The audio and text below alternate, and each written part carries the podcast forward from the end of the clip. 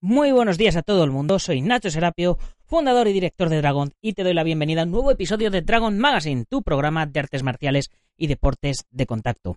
Hoy es eh, domingo, pero... ¿Pero esto qué es? Bueno, dentro música. Dentro, música. Don't concentrate on the finger or you will miss all that heavenly glow.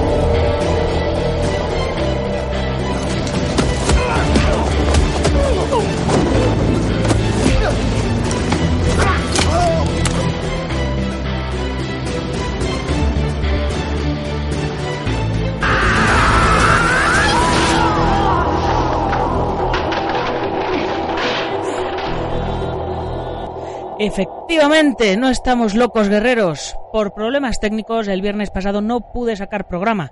Por primera vez en 350 programas. Y como os debía uno, pues aquí lo tenéis. Y es que el jueves pasado por la tarde-noche, mientras estaba renderizando los vídeos de los cursos que empiezan esta próxima semana, el ordenador literalmente se murió. Se me apagó y hasta hoy domingo por la tarde no he conseguido que volviera a la vida. Y además con un montón de trabajo atrasado. Pero bueno, ¿qué se le va a hacer? Si la vida te da limones, pues haz limonada. Así que hoy domingo 23 de septiembre vamos a por el programa del pasado viernes 21 de septiembre de 2018, es decir, programa número 350. Lo bueno de haber hecho el programa hoy es que puedo dedicárselo a David Sánchez, de Oviedo, Asturias, que se ha unido este fin de semana a la comunidad Dragon. David, ya puedes disfrutar de todos los contenidos premium de la comunidad. En cuanto pueda, te voy a hacer un pequeño vídeo personalizado dándote un paseo por todo lo que tienes por Dragon.es y por supuesto agradeciéndote el haber confiado en mí y en este proyecto que es Dragon. Ya sabes, casi 500 videotutoriales de artes marciales y deportes de contacto, casi 40 cursos, más de 40 libros para descargar, la comunidad privada, los descuentos exclusivos en material, la revista en papel que te empezará a llegar ya eh, este mes que viene a tu casa, la revista en digital que ya puedes ver todas las revistas en digital, etcétera. No me voy a entretener mucho más porque bueno, aún hoy tengo que grabar el programa del lunes, así que una vez hecha la introducción que hace económicamente sostenible todo esto, vamos con nuestro programa de hace dos días.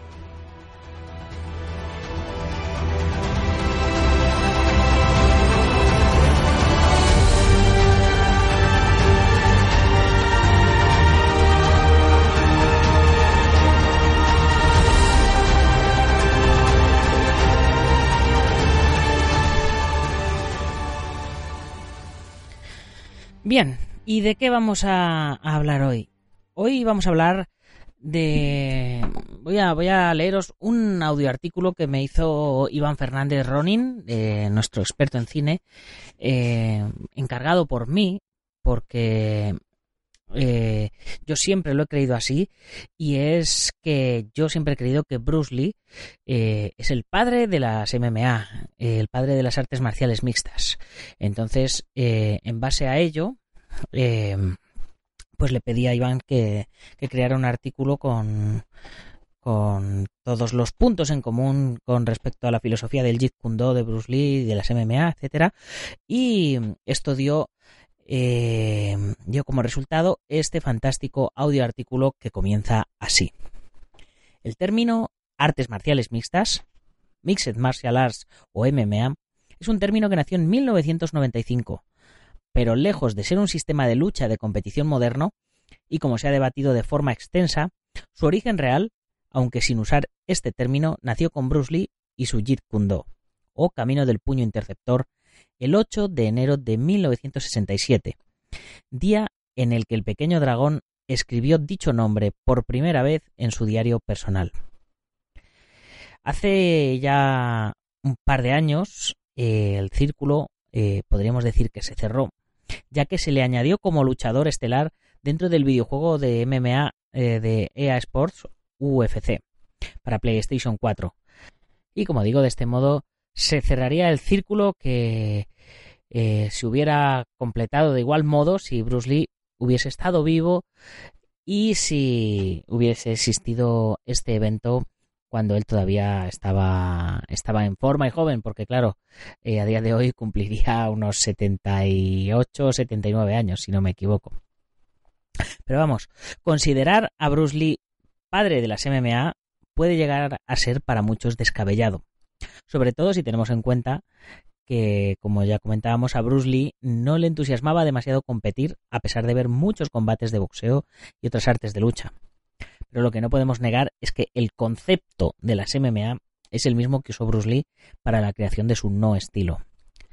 Pero bueno, comencemos por el principio.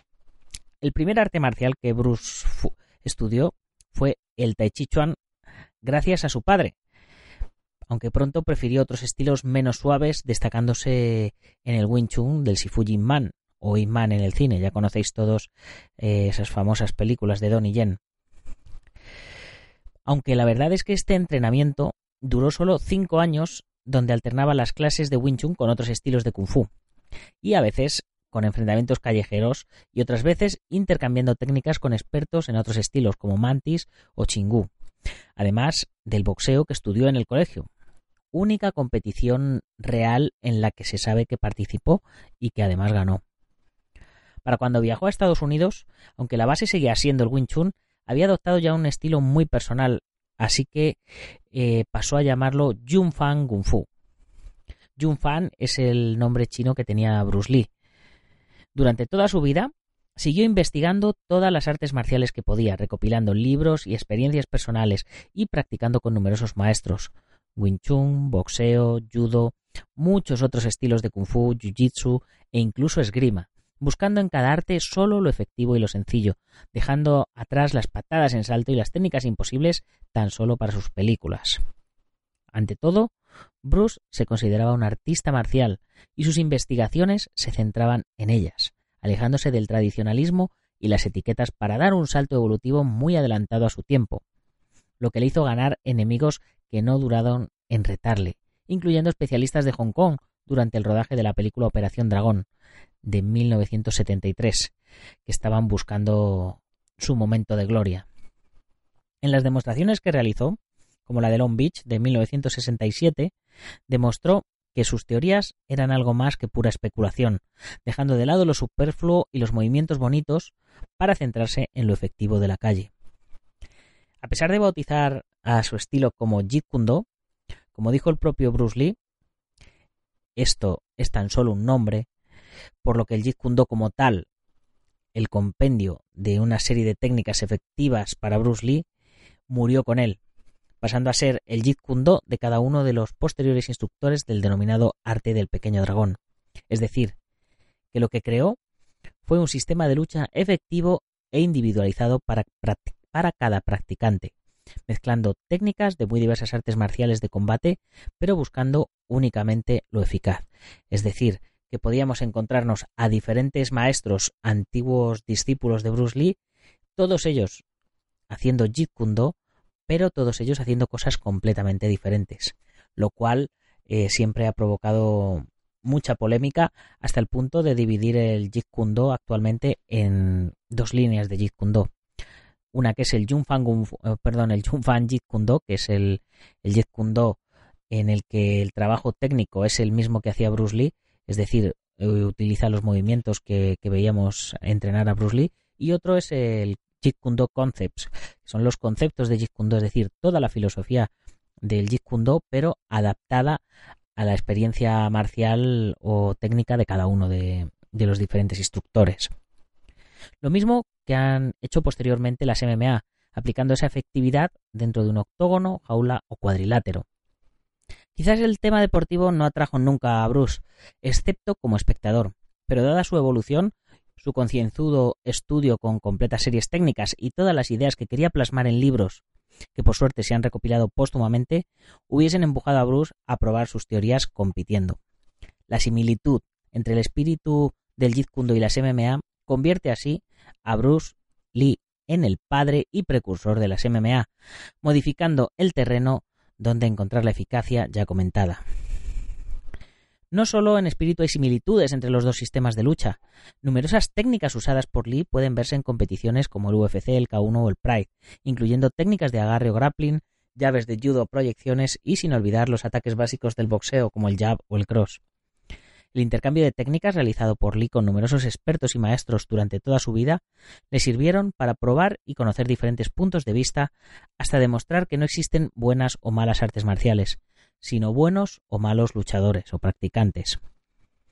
Cada técnica estudiada por Bruce era diseccionada y probada antes de integrarse en el Jeet Kune Do, en una búsqueda incansable de efectividad, incluyendo todas las distancias de combate, desde las técnicas de pierna pasando por la distancia corta, muy corta y el suelo. Si bien existen otros sistemas, incluso más antiguos, que tratan de cubrir todas las distancias en mayor o menor medida y con mayor o menor éxito, aunque en muchas ocasiones estos otros estilos son clásicos y aparte de intentarlo mantienen todo ese clasicismo, valga la redundancia, que es exactamente de lo que oía Bruce Lee.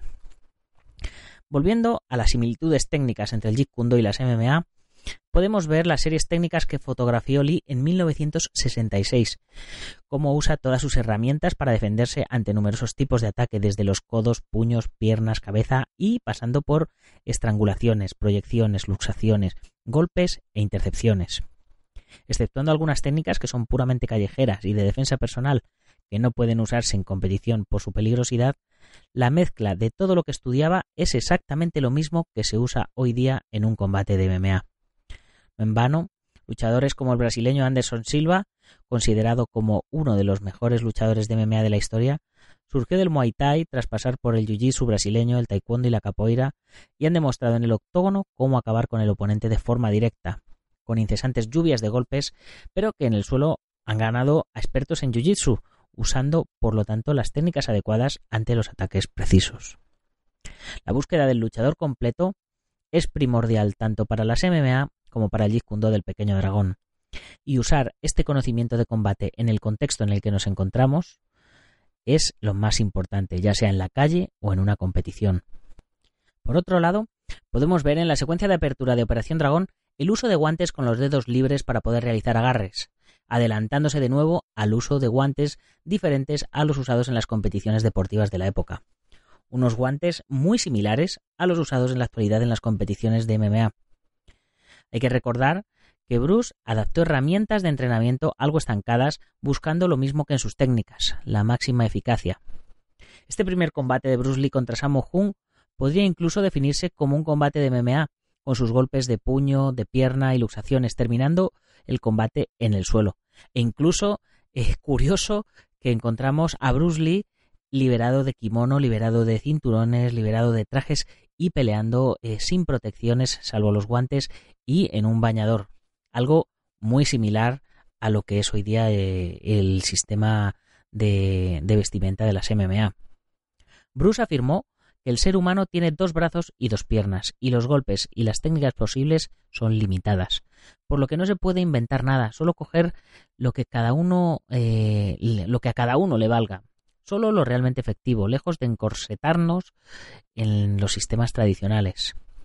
Las MMA beben directamente de las ideas formuladas por Bruce Lee en la década de los 60 y son aplicadas de la misma forma, directa, simple y efectiva. Si Lee hubiese seguido vivo, es muy probable que en algún momento hubiese dado el salto a la competición para probar sus teorías. Y si está considerado como uno de los mejores artistas marciales de todos los tiempos, ¿hubiese conseguido ganar? Es imposible decirlo con exactitud, pero humildemente yo creo que sí. La velocidad de la que hacía gala, la potencia y su ojo para el combate, como demostraban los vídeos caseros y sus teorías sobre la efectividad máxima con el mínimo empleo de energía y de movimientos superfluos, le habrían ayudado a ganar a sus oponentes, aunque no sin algún que otro problema, por supuesto. Pero para ver si podría haber ganado o no, es mejor ver la categoría en la que se le ha añadido al pequeño dragón en el videojuego de la UFC, como os comentaba hace un momento. Bruce aparece en este videojuego en la categoría gallo, aunque puede pasar a la pluma, ligero o welter. En la lista de luchadores contra los que combatiría en gallo tenemos a gente como Renan Barao, de Barón, boxeador y experto en jiu-jitsu brasileño, Brian Bowles, experto en wrestling, boxeo y jiu-jitsu brasileño, o el, el campeonísimo DJ Dillashaw, con un repertorio técnico que, como sabéis, incluye grappling, wrestling y muay thai. En todos los casos, como es habitual en el UFC y en las MMA, los agarres, luxaciones, estrangulaciones y la lucha en suelo pueden llegar a definir el rumbo de un combate. Si comparásemos a estos luchadores con Bruce Lee, es evidente que la filosofía de adaptarse, ya sabéis, lo del be water, my friend, le sería muy útil. A esto hay que unir el trabajo de Chisao y la velocidad explosiva de la que siempre hizo gala Bruce, construyendo aparatos innovadores para trabajar a nivel físico y tener el cuerpo en consonancia con las técnicas más útiles en una confrontación. Vamos, lo que se conoce hoy día como entrenamiento funcional. Otra vez de nuevo Bruce, adelantado a su época. Su velocidad, medida en 1964, era simplemente asombrosa. Cinco centésimas de segundo en golpear una almohadilla situada a un metro, lo que además le situaría como un excelente pegador.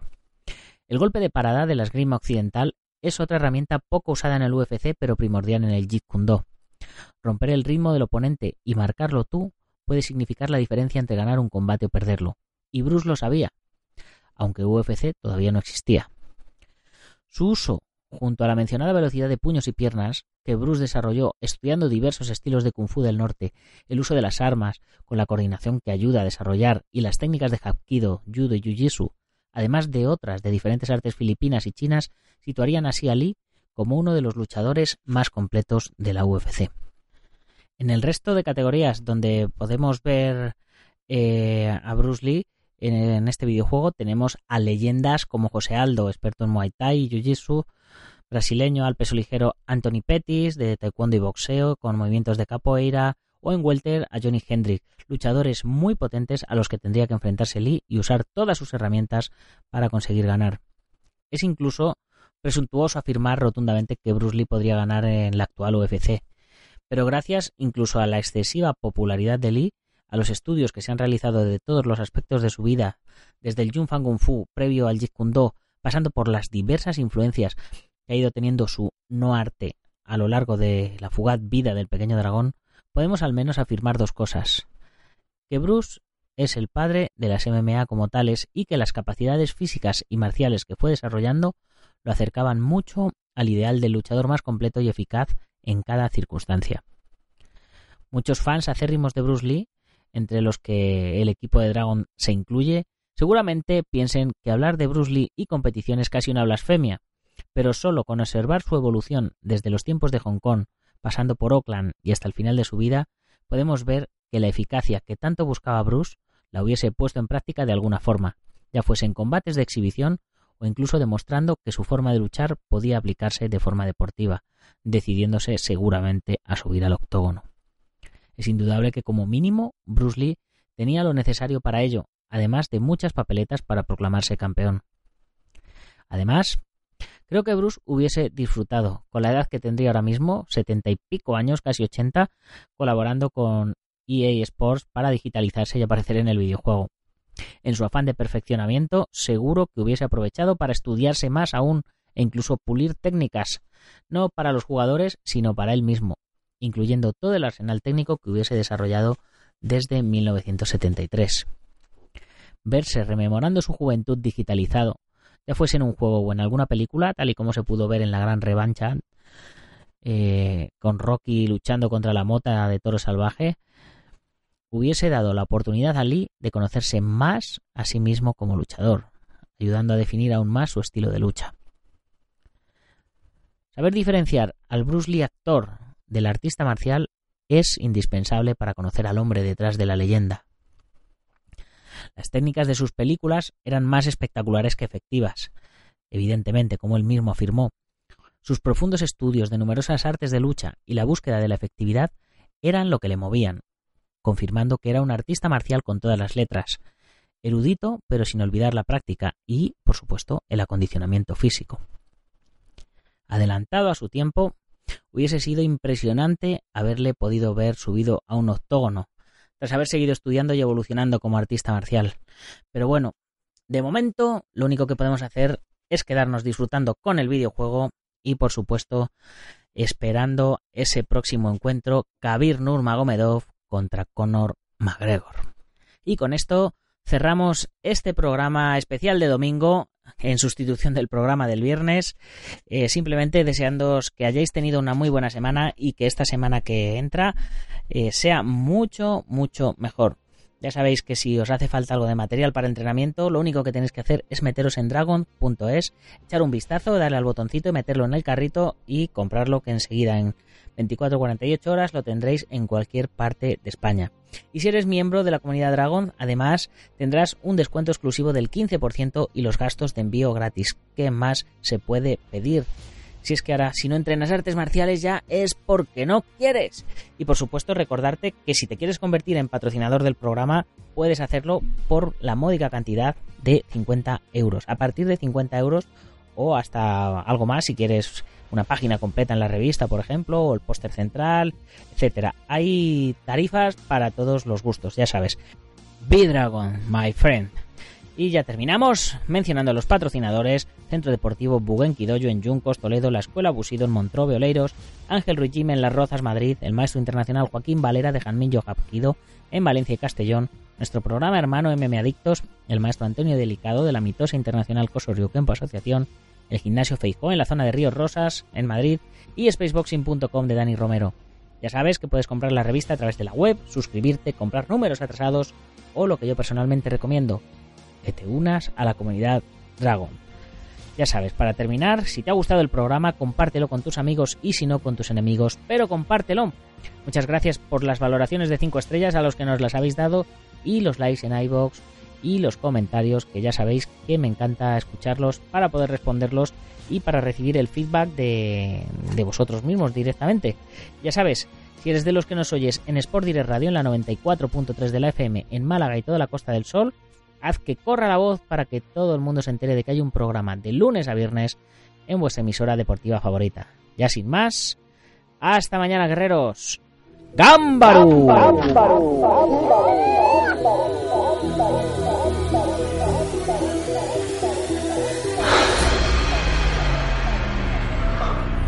Ya sé Kung Fu.